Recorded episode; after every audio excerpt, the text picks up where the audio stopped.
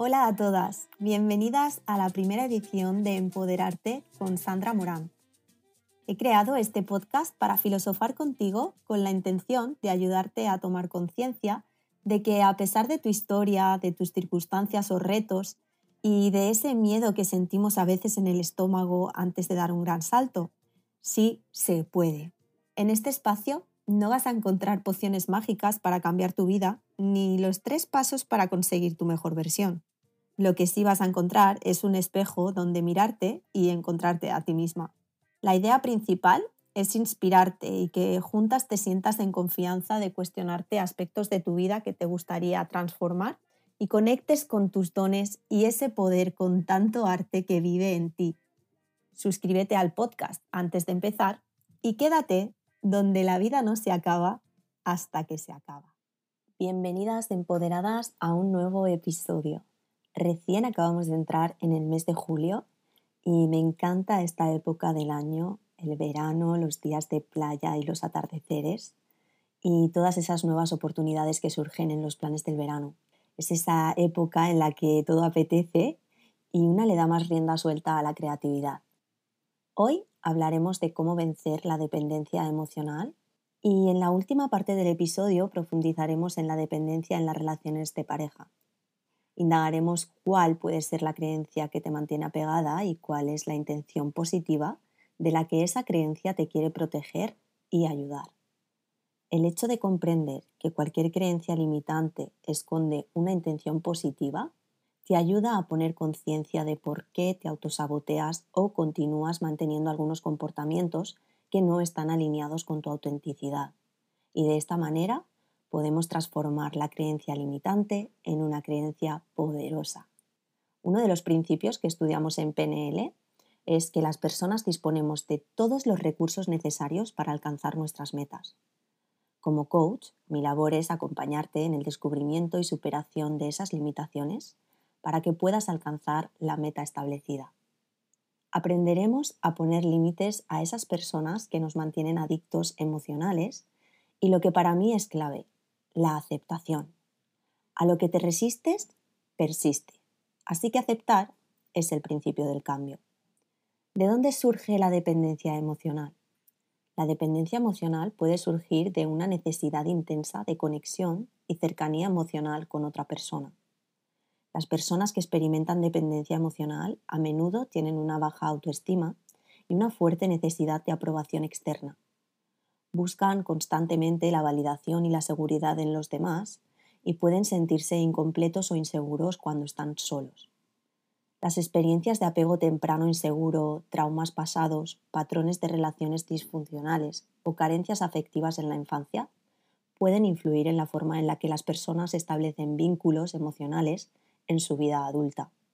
En otro episodio hablaremos de las heridas de la infancia que en algunos casos tiene un vínculo con la dependencia emocional muy fuerte. Desde el punto de vista neurobiológico, se ha observado que la dependencia emocional puede estar asociada con la liberación de dopamina y oxitocina, que están implicadas en la regulación de emociones y formación de vínculos afectivos. El hecho de segregar constantemente estas dos hormonas puede generar una sensación de bienestar y recompensa cuando estamos cerca de la persona de la que dependemos emocionalmente, lo que refuerza más nuestra necesidad de estar con ella. En la vida de una persona esto puede tener consecuencias muy negativas, generar relaciones desequilibradas, una falta de autonomía y dificultad para tomar decisiones independientes. Incluso puede llevar a la dependencia de relaciones tóxicas o abusivas.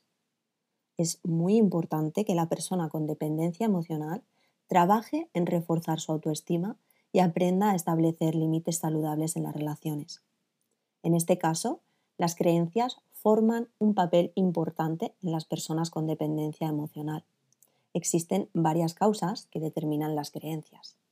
En primer lugar, las experiencias que vivimos en los primeros años de vida hasta los 7 años, así como el entorno de esta primera etapa de la infancia. Estas quedan registradas en el subconsciente y en la edad adulta pueden aparecer e incluso nos puede costar identificarlas porque a esa temprana edad tenemos un recuerdo vago. También adquirimos creencias de nuestras propias experiencias vividas. Identificar la o las creencias limitantes que hacen que seas dependiente emocionalmente es clave. Os pongo un ejemplo personal. Mi creencia limitante era soy responsable de mi familia. Una vez identifiques tu creencia, puedes hacerte las siguientes preguntas. Una pregunta sería ¿qué te impide hacer esa creencia? ¿Y en qué te limita esa creencia? Cuando hayas contestado esas preguntas, identifica los miedos que se encuentran detrás de tu creencia limitante. ¿Cuáles son los miedos que te hacen mantener esa creencia? ¿Qué es lo que te impide hacer ese miedo? Tómate el tiempo para pensar de que intenta protegerte esa creencia limitante. Sé que a veces nos cuesta pensar que hay una intención positiva detrás de una creencia limitante, pero siempre la hay, siempre nos intenta proteger de algo.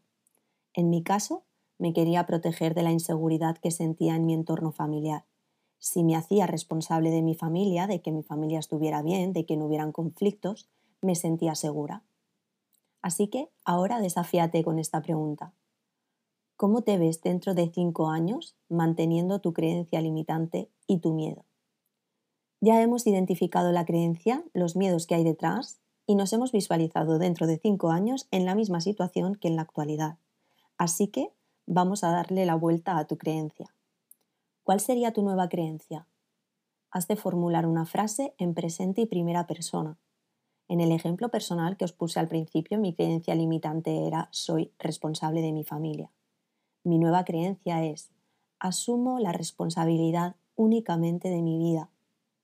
Ahora, con mi nueva creencia, asumo la responsabilidad únicamente de mi vida y esto me hace ser consciente de que hay una delgada línea que te puede llevar a confundir lo que eres con lo que tienes o a quienes tienes cerca. Hay que poner atención porque si pierdes aquello que tienes o aquellos que tienes cerca, puedes correr el riesgo de perderte tú en ese proceso. Mi creencia limitante se formó en mis experiencias del pasado, y para dejar de estar atascado en el pasado debemos tomar conciencia de nosotros mismos. Cuanto más grande es tu emoción respecto a ese suceso del pasado, más grabado se va a quedar. Sin conciencia no hay camino, así que para sanar el pasado primero hay que reflexionar sobre él. Hacer una meditación por la mañana de 20 minutos, media hora y las siguientes 23 horas estar desconectado te va a ayudar a sentir paz y notarás ganancias en la práctica, pero no podemos pensar que mágicamente va a cambiar nuestra vida. Es muy importante que te observes a lo largo del día para observar tus patrones. ¿Cuáles son los pensamientos que están causando las reacciones emocionales que tienes en los eventos actuales basados en tus experiencias pasadas? Una vez has identificado cuál es la creencia limitante que te mantiene apegada emocionalmente a esa persona, has de poner límites saludables. Sé que es incómodo poner límites, pero esa incomodidad inmediata se relajará con el tiempo. Si no te gusta algo pero lo toleras, no puedes esperar que la otra persona cambie si sigues tolerando esa cosa. Haz una petición clara, no hablar de cierta cosa, eliminar algo de la relación. Y si sigue sucediendo, marca el límite de nuevo. A menos que crees un límite, seguirás obteniendo lo que toleras de la vida. Esta petición no puede hacerse estando enfadada, tiene que ser una petición tranquila y cariñosa. Aunque la respuesta de la otra persona no sea tranquila y cariñosa, mantente en ese estado de tranquilidad. Muchas personas hemos oído hablar de los límites, pero no sabemos cómo podemos ponerlos. Es un proceso individual de mirar hacia adentro, tal vez sea dar un paso atrás, comprometerte con algunas de tus relaciones ver lo que está funcionando o lo que ves o sientes diferente en ellas y lo que no está funcionando. Una vez definido el límite que quieres poner, hay que comunicarlo, ponerlo y actuar. Lo ideal es buscar un momento de calma donde ambas partes no sean reactivas. En una pelea probablemente no va a ser el mejor momento. Utiliza un lenguaje objetivo, sin señalar al otro como que está loco o usar la culpa porque no será bien recibido. Es importante que te responsabilices y tomes conciencia de que la responsabilidad de mantener el límite es tuya, porque en el momento en el que cedes, estás enviando el mensaje de que suficiente culpa, suficiente ira, suficiente pena pueden romper el límite por cómo te sientes. Es nuestro trabajo tolerar la frustración por la forma en que nos sentimos. La clave está en tolerar nuestros sentimientos y no irnos a lo fácil que es consentir a esa persona. El hecho de no poner límites por lo que nos hace sentir nos provoca resentimiento, enfado e ira con esa persona. No queremos herir a las personas que amamos y muchos de nosotros queremos mostrarnos como personas bondadosas, yo incluida. Me considero una buena persona y empatizo mucho con los demás, pero muchas veces esa es la razón por la que no tenemos límites, principalmente porque no nos han enseñado y porque no nos gusta cómo nos sentimos, ¿no? Nos sentimos mal. Aquí es donde la culpabilidad y la manipulación entran en juego. Esto ya lo vimos en el episodio de la semana pasada. Cuando pones límites a alguien, eso no les gusta. Antes me preocupaba mucho la opinión de otros sobre mí. Ante una crítica negativa intentaba recompensar a esa persona. Y es agotador. Poner toda tu energía en que una persona esté totalmente de acuerdo contigo es una pérdida de tiempo. Aquí es donde entra la aceptación, Acepta que esa persona no está en resonancia contigo. Pregúntate, ¿hay algo que puedo hacer para mejorar y avanzar? Si no está bajo tu control que la situación mejore, acepta y no inviertas ahí toda tu energía. Así que vamos a resumir todo lo que hemos visto, que ha sido poquito tiempo pero mucha información, para que nos quede claro los pasos a seguir. 1. Identificar las creencias limitantes que te hacen ser dependiente emocional. 2. Buscar la intención positiva de la que te protege esa creencia limitante. 3. Formular tu nueva creencia potenciadora en presente y primera persona. 4. Establecer límites. 5. Poner el límite. 6. Comunicar el límite de manera tranquila y mantener la palabra, porque de lo contrario nunca se cumplirá. Y 7. Aceptar que no siempre podemos agradar a todo el mundo y eso no nos convierte en peores personas. En esta última parte del episodio vamos a tratar con más profundidad la dependencia emocional en las relaciones de pareja, ya que ha ganado por goleada en la encuesta que os puse por Instagram y voy a tratar de poner un poco de luz. Empezaré diciendo que hay dos tipos de amor, el amor romántico y el amor sabio. El amor romántico es ese amor idealizado que es la raíz del sufrimiento ya que amamos con la esperanza de ser amados y hacemos cosas que no queremos hacer por no sentirnos rechazados. En este amor proyectamos nuestras necesidades, nuestras carencias y hacemos cualquier cosa por no perder ese amor que creemos tan especial. Detrás de esto siempre hay un miedo, que es el temor a la soledad, y empezamos a sacrificar cosas por amor. Detrás de todo sacrificio siempre hay una necesidad, nos proyectamos fuera esperando que el otro nos complete, cuando en realidad ya somos seres completos en toda nuestra esencia. A este amor le encanta poseer. Otra característica es utilizar el sacrificio y el sufrimiento que con el tiempo, después de la etapa inicial de enamoramiento, se convertirá en resentimiento, donde jugaremos al victimismo y a la culpabilidad. Cuando conocemos a una persona y nos enamoramos, entramos en esta etapa de enamoramiento que suele durar un año aproximadamente.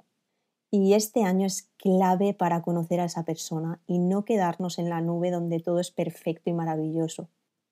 Debemos abrir los ojos y tener claro que le estamos conociendo. Siempre he dicho que era una enamorada del amor y en esta etapa he cometido el error de no bajarme de la nube, diría el 100% de las veces, y es un error garrafal es súper importante que veamos a esa persona en todas sus caras, cómo es cuando está contento, cuando está triste, cuando está enfadado, cuando está nervioso. Cuando sientas que conoces la cara A y la B y puedes aceptarlas, es decir, que no necesitas que cambie nada, es cuando podemos preguntarnos, ¿encaja conmigo? Y ahí empezar la relación. Si sientes que esa persona no encaja, tiene características que chocan con tus valores principales, cosas que no puedes tolerar por como tú eres, no es la persona adecuada para ti. En este momento, si continúas con esa persona en la relación, estás condenada a la dependencia emocional y a lo que llamamos relación tóxica. Cuando estoy con una persona que no encaja con lo que yo busco, necesito que cambie, no me gusta como es o determinados comportamientos, y sin embargo no corto y sigo pensando ya lo cambiaré, cuando llevemos un tiempo, cuando nos hayamos casado, nos estamos engañando a nosotras mismas. Las personas no cambian porque tú quieras que cambien. Uno cambia si desde sí mismo siente que hay algo que no funciona y decide pedir ayuda para producir ese cambio. Pero porque tú quieras, no. Silvia Congost psicóloga experta en relaciones y dependencia emocional, en su libro Amar demasiado es depender, tiene unas preguntas tipo test clave para poder identificar si tienes dependencia emocional en tu relación. ¿Te sientes incapaz de renunciar a tu pareja aunque a menudo piensas que no eres feliz o no estás con la persona adecuada? Si la respuesta es sí, pero no puedo dejarlo, o dentro de ti ya has tenido ese momento de lucidez y sabes que estás en una relación tóxica, debes marcharte porque tienes dependencia. Otra pregunta del test es, ¿te das cuenta de que tu pareja no te trata bien, pero sigues esforzándote para que no acabe la relación? Nos esforzamos para que no termine la relación porque nos da pánico y no lo soportamos. ¿Te esfuerzas por cambiar y convertirte en lo que tu pareja quiere que seas y así hacerle feliz? Muchas personas se transforman para no ser dejado en lo que cree que el otro espera. Cambian amistades, formas de vestir, formas de hablar, para que la otra persona no se enfade y nos abandone. Y lo que nos vamos perdiendo es a nosotros mismos, y así es imposible ser feliz. Hay personas que dicen, estamos mal o no funciona, pero vamos a luchar por la relación. Y yo pregunto, ¿hay que luchar para que una relación funcione? Cuando estamos en una relación tóxica, decidir luchar por algo que no funciona es invertir tiempo y energía en algo que no va a construir absolutamente nada. También están las personas que se resignan y dicen, es que él es así, esto es lo que hay. Él o ella pueden ser así, pero esto no es lo que hay. Tú puedes elegir otra cosa. Cuando tomamos conciencia de que tenemos dependencia emocional, nos surgen preguntas irracionales como ¿y si cambiara? Si necesitas que tu pareja cambie es que no te gusta como es, ¿por qué eliges a una persona que no te gusta como es? Otra frase muy típica es ¿y si no encuentro a nadie más como él? De eso se trata que no vuelvas a repetir una relación con el mismo perfil. Te propongo que cuestiones el amor romántico y le des una oportunidad al amor sabio. Después de mis experiencias, empecé a empaparme de información para ponerle nombre y apellidos a mis patrones de comportamiento, perfiles que me atraían y experiencias que repetía. Somos información y la información que tiene cada uno vibra de una determinada manera y esa vibración se manifiesta en tu vida. Cuando nos atrae una persona es porque esa información que nosotros tenemos está resonando con la persona que tienes delante. Si no tomamos conciencia de esto y cuando tenemos una mala experiencia en una relación no aprendemos y seguimos tomando las mismas decisiones en las mismas experiencias, la historia se nos repetirá una y otra vez. Cada instante en tu vida es clave para el siguiente instante. Un amor sabio no juzgará y aprenderá de cada lección de la vida. Dejarás de ver al otro como la causa del problema para verlo como el camino para aprender a tomar decisiones diferentes. Hay una frase de Albert Einstein que me encanta que dice, el amor es la fuente de energía más poderosa del mundo porque no tiene límites. No obligues a nadie a cambiar. Esto nos encanta hacerlo subliminalmente, Acepta una ofensa sin ponerte ya los guantes para boxear. Deja de decirle al otro cómo tiene que actuar. Toma conciencia de que no vemos las cosas como son, siempre estamos interpretando. Procura dejar de pensar en lo que te pasó para que no te pase en el futuro. Y desarrolla la paciencia, no de aguantar situaciones tóxicas, sino la paciencia de decir hasta aquí, adiós, encantada de haberte conocido y no entrar en debate o conflicto ni en querer cambiar a los demás, ni jugar al juego de la víctima o la culpabilidad.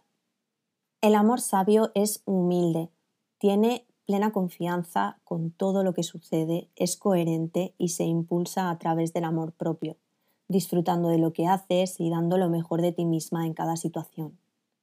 Con este amor abrazas las dificultades porque desarrollas las cualidades más importantes, la compasión, la comprensión y el perdón ante cualquier situación. Cuando comprendes ya no hay ningún juicio y te pones en la piel del otro. El auténtico amor siempre actúa sin esperar nada a cambio.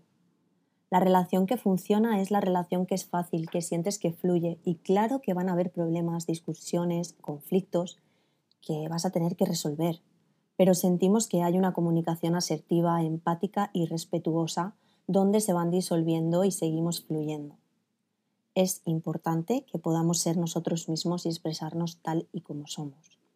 Así que para anclar las características del amor romántico versus el amor sabio, voy a nombrar las más destacadas. El amor romántico, que vamos a llamar tóxico, primero pensamos que lo sentimos con el corazón cuando el amor está en el cerebro. También tenemos la creencia de que ha de ser para toda la vida, como nos han contado en las películas de Disney y en las películas de Hollywood. Buscamos ese alma gemela y nos engañamos con el ya cambiará o ya lo cambiaré cuando vemos que hay cosas que no encajan con nuestros principios y valores. Las consecuencias, la lucha y el sufrimiento. Vamos con el otro amor, que es el amor sabio y le vamos a llamar sano. En este caso, sabemos que se piensa con el cerebro. No hay garantías, el amor es algo vivo que si no se cuida puede acabar. Hay una evolución en común e individual. Aceptas totalmente cómo es el otro, no esperas cambiarlo y fluye, es fácil y como consecuencia hay un crecimiento. Todas merecemos un amor sabio y la mayoría entendemos el amor de una manera idealizada, como en las películas que decía antes. Es ese amor romántico, eh, un amor que además viene del ego, que espera algo a cambio y que acaba desencadenando el sufrimiento y la dependencia. Tomemos conciencia en este episodio de que hay estos dos tipos de amor y tenemos la posibilidad de vivir un amor sabio que es nuestra esencia natural, que es humilde, donde los dos evolucionan y crecen y aceptas todas las caras de tu pareja porque están alineadas con tus valores. Si en las preguntas del test que hemos visto anteriormente te has dado cuenta de que estás en una relación tóxica, vuelve a escuchar este podcast con calma. Páralo las veces que sea necesario para reflexionar con un papel y un boli en la mano y anota las creencias que te mantienen en esa relación. Responde las preguntas del principio del podcast. ¿Qué miedos hay detrás de esa creencia? Reflexiona de qué intenta protegerte la creencia limitante y recuerda que siempre hay una intención positiva. Ahora cambia esa creencia limitante por una que te empodere. Escríbela en presente y primera persona. Busca un sitio mentalmente donde vas a colocar la creencia antigua, la vas a soltar ahí porque ya no te pertenece. Y durante esta semana repite tu nueva creencia y visualiza qué aportará en positivo en tu vida. Sé que cuando estamos dentro de una relación tóxica, pensar en perder a la otra persona para encontrarte a ti genera terror, pero el precio que estás pagando es muy caro. El tiempo pasa y es lo más valioso que tenemos. No podemos comprarlo, así que atesóralo. Regálale tu tiempo con quien ganes vida, no quien te la quita o te aleja de tu esencia y de tus sueños. Finalizo con esta reflexión. Todo cambio empieza en uno mismo. Si no eres capaz de valorarte tú, ¿por qué otros deberían hacerlo? Cuéntame en los comentarios o en privado por redes tu experiencia y qué creencias has descubierto que te limita. Y me despido por hoy hasta la semana que viene, donde ya sabéis que cada lunes tenemos aquí una cita para empoderarnos y practicar más ese amor sabio del que hemos hablado hoy. Hasta aquí la filosofada de hoy. Muchísimas gracias por estar al otro lado y empoderarte. No te olvides de suscribirte a este podcast si todavía no lo has hecho y compartirlo con otras personas si te ha servido de ayuda el tema de hoy.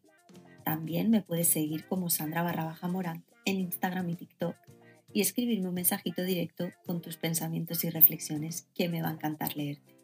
Nos vemos en el próximo episodio con más arte que contar.